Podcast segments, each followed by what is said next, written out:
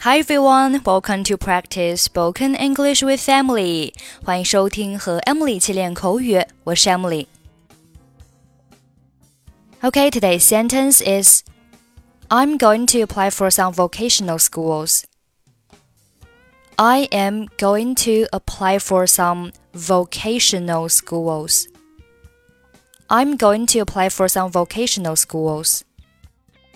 Apply for 意思是申请。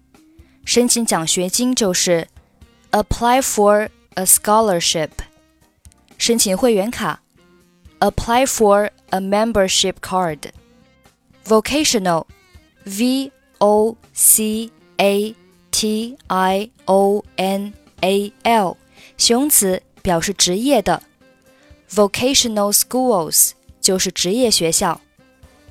I am going to apply for some vocational schools 意思就是，我想申请一些职业学校。比尔，我已经收到剑桥大学的录取通知书了。Bell, I have received the admission letter from Cambridge University.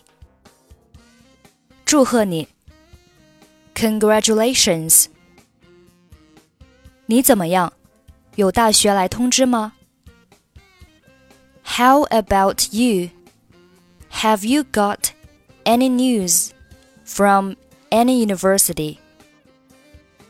没有，但是我想申请一些职业学校。我喜欢服装设计，我想学这个。No, but I am going to apply for some vocational schools.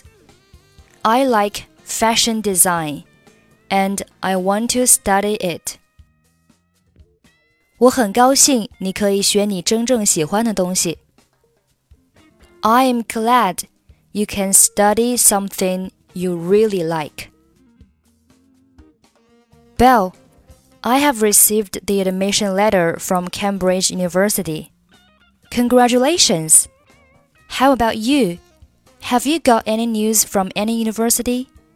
No, but I'm going to apply for some vocational schools. I like fashion design and I want to study it. I'm glad you can study something you really like. Okay, that's it for today. 获取更多地道美语发音秘籍，欢迎关注微信公众号“英语主播 Emily”。I'm Emily. I'll see you next time. Bye bye.